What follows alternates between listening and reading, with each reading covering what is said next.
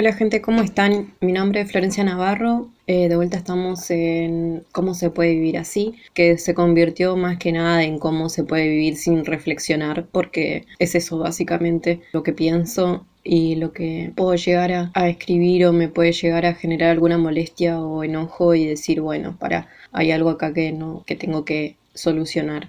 Porque bueno, pasó en el, en el podcast anterior de decir, Ah, bueno, al final no tenía una conclusión certera o decir, bueno, acá vengo con la razón porque no, tampoco es el objetivo. Pero es esto, son cosas que no, no logro o quiero saber lo que piensan o intento de exteriorizarlo para poder conocer realmente lo que, que me pasa por la cabeza. Porque si no lo escribo, si no lo exteriorizo, si no lo hablo, capaz que son ideas que se van y que no vuelven. Eh, mi Instagram es arroba eh, flor.del.sur. Me pueden seguir para si les gusta este podcast y quieren seguir escuchando. Ahí publico cuando lo saco. Y bueno, y cómo se generó en el otro podcast, que me escriban para sus propias conclusiones, no quedó cerrado, me escribieron para, para que sepa lo que habían pensado y diciéndome que sí, que bueno, que sí, que había algo que se relacionaba, que capaz que yo en ese momento no lo pude ver, de poder ponerlo en, en palabras, eh, se pudo formar algo piola. Como este podcast se transformó en un lugar en donde vengo y tiro cosas que me generan incomodidad o que me dan bronca y creo que por eso el título, porque es como, en cierto modo, creo que hay cosas en las que no pensamos y capaz que le tenemos que dar como una reversión para decir, bueno, está bien, no era tan así como lo pensaba y entonces es como, wow, antes podía vivir sin haber construido una idea sobre esto qué locura, me pasa, me pasa siempre, porque siempre estoy como encontrando cosas nuevas y diciendo como, fa, esto yo antes no lo sabía y ahora creo que es algo en lo que no puedo vivir sin esto. Bueno, igual lo que voy a hablar ahora tampoco es un tema súper importante, pero es algo que me generó una incomodidad. Estábamos en un teórico online obviamente, y muy por arriba se habló sobre las dificultades de llegar a, un centro comunitario en el que quedaba lejos del centro, en el que había que ir caminando o había que traspasar barro o tierra. No se habló mucho sobre el tema, pero a mí me quedó como picando una idea en la que mucha gente piensa o por ahí no se analiza demasiado y solamente se dice. Este tema de tomar lo rural como precario. ¿Por qué tomamos lo rural como precario? Y pensando más que nada en el tema de las calles de tierra. ¿Por qué decimos que es difícil llegar porque son calles de tierra? ¿Y por qué pensamos que un barrio es desorganizado porque sus casas no tienen un patio perfecto? Porque las calles no son perfectas. ¿Qué estamos buscando con eso? Capaz que de golpe se nos cumple el deseo de no embarrarnos y todo se transforma en un suburbio y estamos viviendo en una película yankee de los 2000 con un celular con antena y un auto descapotable. Nos cagaríamos de frío igual, me parece que no da acá mucho eso. Pero bueno, digo, por un lado es un garrón que la gente no tenga facilidades para acceder a su casa, a la escuela, a su trabajo, que no hayan buenos edificios para poder desarrollar actividades, pero el problema en sí es el barro, es, es la calle de tierra, lo que nos impide todo eso. O sea, es la lluvia lo que nos molesta, es la tierra lo que nos molesta. Uf, qué paja ir hasta allá, hay que caminar como 10 cuadras de tierra o cruzar por un charco enorme o ponerse unas botas de goma. Entonces, ¿qué? Mejor ir en el cero kilómetro hasta el edificio, caminar dos pasos, subir el ascensor y llegar sin un gramo de tierra, ¿no? ¿A qué voy? No creo que la tierra sea el conflicto. Pavimentar una calle no creo que sea avanzar hacia un lugar mejor. No digo que no me haya gustado que pavimenten el centro de Aluminé, porque está piola para andar en Lombard. Ah, o no sé, en el local de barrio no se llena de tierra todos los días y no tenés que estar pasándole un trapo a todo todos los días. Pero creo que son boludeces. ¿Por qué da paja ir a ese centro comunitario que queda lejos del centro? ¿Qué queremos realmente? ¿Que todo quede en el centro de las ciudades? Me voy a poner federal y decir que ese pensamiento es el que nos hace ahora pensar que todo lo bueno pasa en la capital, o sea, en Buenos Aires. Me acuerdo de cuando caminaba por las calles de Aluminé y de la nada aparecía un gallo que saltaba desde el paredón del correo a la calle. O abría la ventana de mi pieza y había una gallinita comiendo pasto. ¿Sabes lo que es sucio? El basurero al lado del arroyo Rucachoroy. Las colillas de cigarrillo tiradas por todo el centro. McDonald's es sucio.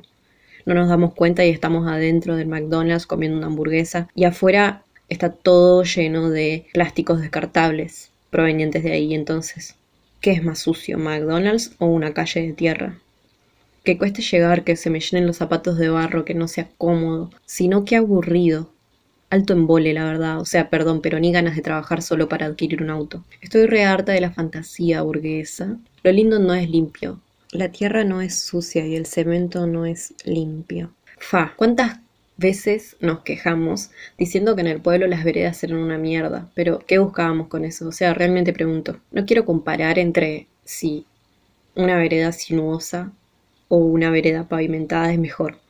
Porque en definitiva para caminar cómodos elegimos una vereda pavimentada, pero es en realidad lo que estamos buscando, que todo sea pavimento o que haya toda una organización estrictamente urbanizada y perfecta. Eso es lo que buscamos cuando decimos que es difícil acceder a una villa, que queremos que una villa sea organizada, que esté urbanizada, que queremos realmente que todas las casas sean iguales, que todas las veredas sean iguales, que haya un árbol redondito, perfecto en cada esquina y que todos tengamos la misma mascota o no sé.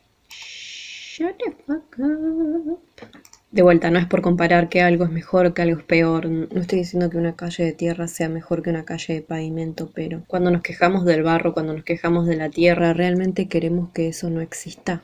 Cuando decimos que no podemos llegar a ese centro comunitario, de vuelta queremos decir, mejor ir a unos cero kilómetros hasta el edificio, caminar dos pasos, subir al ascensor y llegar sin un gramo de tierra. Creo que sin todos esos problemas tipo de la naturaleza nos volveríamos como re robóticos, como no sé. Últimamente estoy viendo muchos videos eh, de, gente que anda en patines o en skate eh, por las calles, usando, usando de otra manera eh, el pavimento. Se usa como lo urbano y el pavimento se disfruta. No es solamente un camino para llegar a un trabajo que también nos va a alienar, así como nos aliena esa calle o el semáforo. Es como otra manera de, llegar a un lugar en el que también se disfruta del camino. Y quedó súper poética esa frase.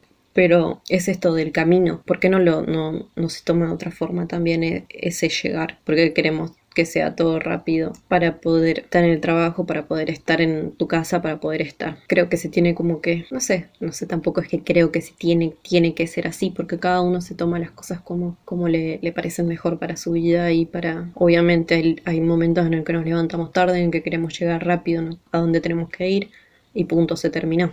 Pero también está bueno darnos cuenta que el objetivo tampoco es siempre estar llegando a algún lugar. Me puse súper general con esto, pero el tema era ese, básicamente.